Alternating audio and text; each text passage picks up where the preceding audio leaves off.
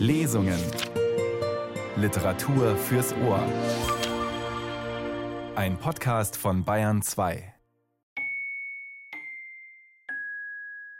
Also was ist das für ein Fisch? Ein hässlicher kleiner Scheißer mit fiesem Gebiss. Kein großer Verlust, wie sich's anhört.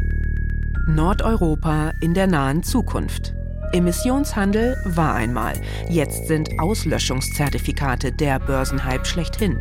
Für alle, die leider mal wieder eine Tierart ausrotten müssen.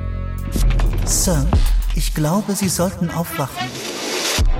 Hacker zerstören auf einen Schlag die Gendaten zehntausender Arten. Das wäre Mark Halliard eigentlich egal. Nur hat er auf ein Tier viel Geld gesetzt, den gemeinen Lumpfisch. Und ausgerechnet den haben seine Tiefseemaschinen gerade ausradiert. Erstaunlich, nicht wahr? Mit welcher Gründlichkeit? Diese 19.000 Arten. Jetzt haben wir uns schon zweimal selbst dabei zugesehen, wie wir sie vernichten. Nicht mal Heuschrecken können das. Auch Intelligenzforscherin Karin Rossin sucht nach dem letzten lebenden Lumpfisch.